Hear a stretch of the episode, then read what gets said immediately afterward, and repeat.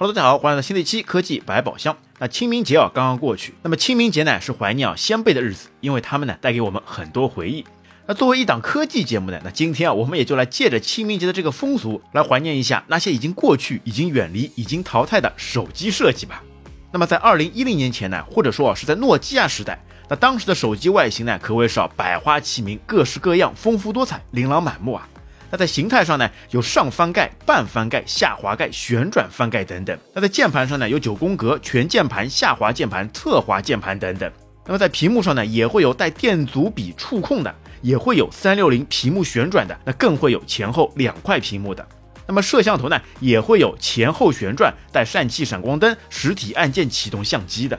那就连充电接口啊，也是形态各异。那么各大厂商呢，也都会使用自家接口的协议来给设备充电。那但是啊，随着 iPhone 的普及，那各种群雄割据的局面呢都被完全推翻。那手机啊也都基本回归了直面触控屏，那再也没有什么花里胡哨的功能，那为的呢就是回馈给用户啊最佳的使用体验。那不过这也引起了一部分人的吐槽，那觉得市面上的手机呢又大同小异，那没有差异化，彰显不出个性。那么随后啊，厂商又开始在一成不变的直板机的基础上做文章了。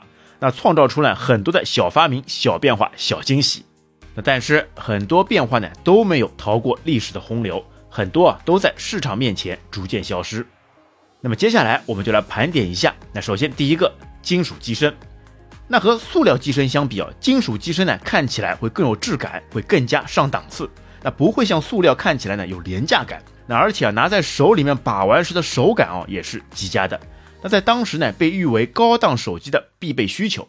那但是啊，随着手机无线充电的发展，那电磁感应无法穿透金属的物理限制，那金属机身呢也开始淡出了人们的视野。那多数呢就改为了金属边框加玻璃贝壳的配置。那么而且啊，随着科技的进步，目前的塑料呢也是可以打造出有金属的质感。那基本啊是可以以假乱真了。那塑料呢也不再是廉价的象征。那么第二个曲面屏。那有那么一段时间啊，市面上都充斥着各种什么二点五 D 曲面屏、无边界屏等等。那这方面呢，主要以三星手机为主。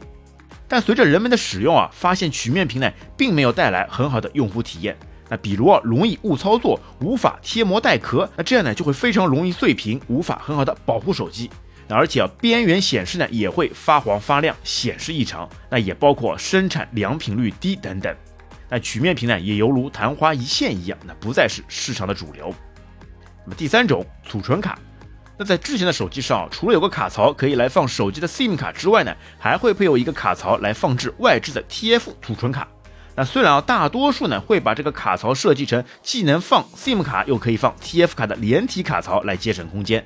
那这个原本是为了用户来扩展容量来设计的，但随着手机科技的进步，一方面内置的储存容量越来越大，那基本啊已经不再需要外置卡了。那另一方面呢，手机的设计呢，就算是有外置卡，那应用程序等软件也无法安装在外置的 TF 卡上，那只能保存一些照片跟视频。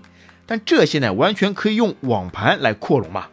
那还有啊，就是外置卡和内置卡相比较起来呢，那个读取速度啊，实在相差太大。那最后啊，就是随着手机防尘防水的等级提升以后呢，那卡槽啊当然是越少越好了。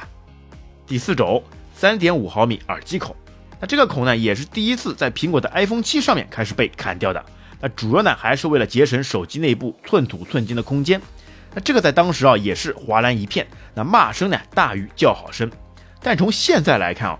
当时骂得最狠的厂商，那现在呢也纷纷掉过头去砍掉了耳机口，而随波逐流了。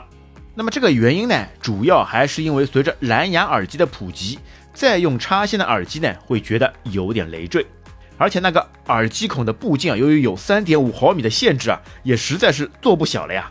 那并且啊，在包装里面配一个转接头，那一样还是可以再用嘛。那不过说实话。这个耳机孔呢，对于那些专业的音乐发烧友来说呢，还是非常友好的。那好在啊，现在啊，还是有些手机厂商呢，一直坚持着保留着三点五毫米的耳机孔。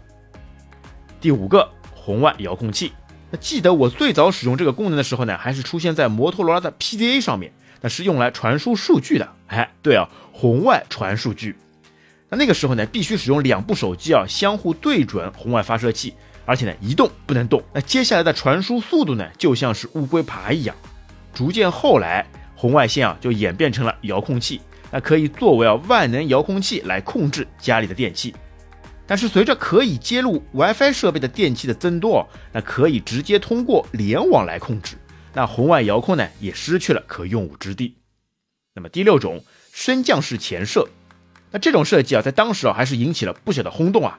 那起码是对于当时一成不变的手机全面屏市场来说呢，带来了一针强心剂。那为了全面屏没有瑕疵的屏幕，那在透明相机还无法量产的情况下面呢，可以伸缩的相机呢异军突起。那既能照顾到屏幕，又能人脸识别，还能在升降时呢带来机械的科技感。那这个呢还是非常拉风的。但是呢，成也萧何，败也萧何。那也正是因为这个机械的科技感，还带来了新的问题了。那手机变重了，相机启动变慢了，那没有防水了，容易进灰了，使用寿命变少了，一摔就容易出现故障了。